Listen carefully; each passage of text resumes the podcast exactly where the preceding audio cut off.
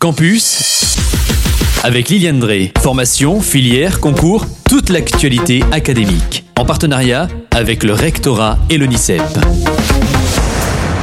Bonjour et bienvenue dans Campus et bonjour Liliane. Bonjour Kylian, bonjour à vous tous. Alors Liliane, es-tu au courant? Une info hyper importante. Alors à mon avis, tu dois être au courant parce que tu vas nous en parler juste derrière.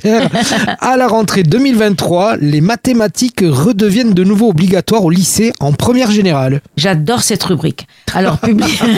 Rappelons que Liliane était prof de prof de maths. Publié par la Direction de l'information légale et administrative, c'est-à-dire le cabinet du Premier ministre, un arrêté est paru au journal officiel du 18 janvier et confirme le retour de l'enseignement obligatoire de mathématiques à la rentrée 2023 pour tous les lycéens de la filière générale dès la classe de première. Ces mesures destinées à réconcilier tous les élèves avec les maths sont prévues dans la nouvelle stratégie pour 2023-2024. Alors on rappelle que les maths avaient été supprimées par la réforme du bac en 2019, puis réintégrées en 2022, mais sous forme d'option dans le tronc commun des enseignements de première générale facultatifs.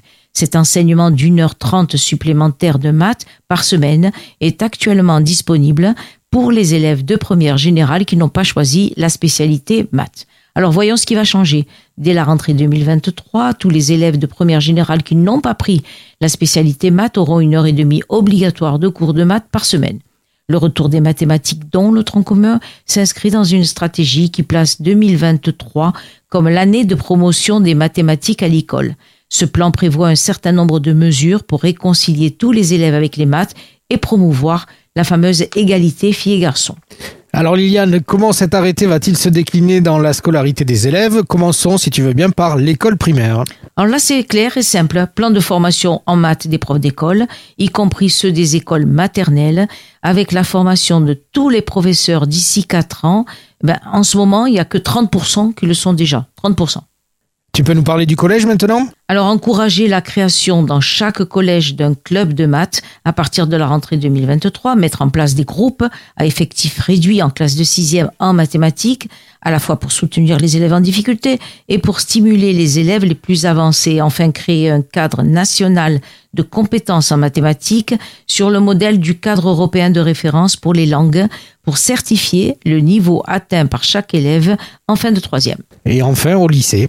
Créer à la rentrée 2023 un module de réconciliation avec les mathématiques en classe de seconde dans chaque lycée, que ce soit le lycée général et technologique, voire le lycée professionnel, et rendre obligatoire en classe de première, là c'était pour la seconde, hein, et rendre obligatoire en classe de première générale la fameuse heure et demie de mathématiques pour tous les élèves qui n'auraient pas choisi la spécialité maths. Alors ce qu'il faut noter quand même, c'est depuis 1950, il y a eu 13 lauréats de la médaille Field. Vous savez, la médaille Field, c'est l'équivalent du prix Nobel pour les mathématiques.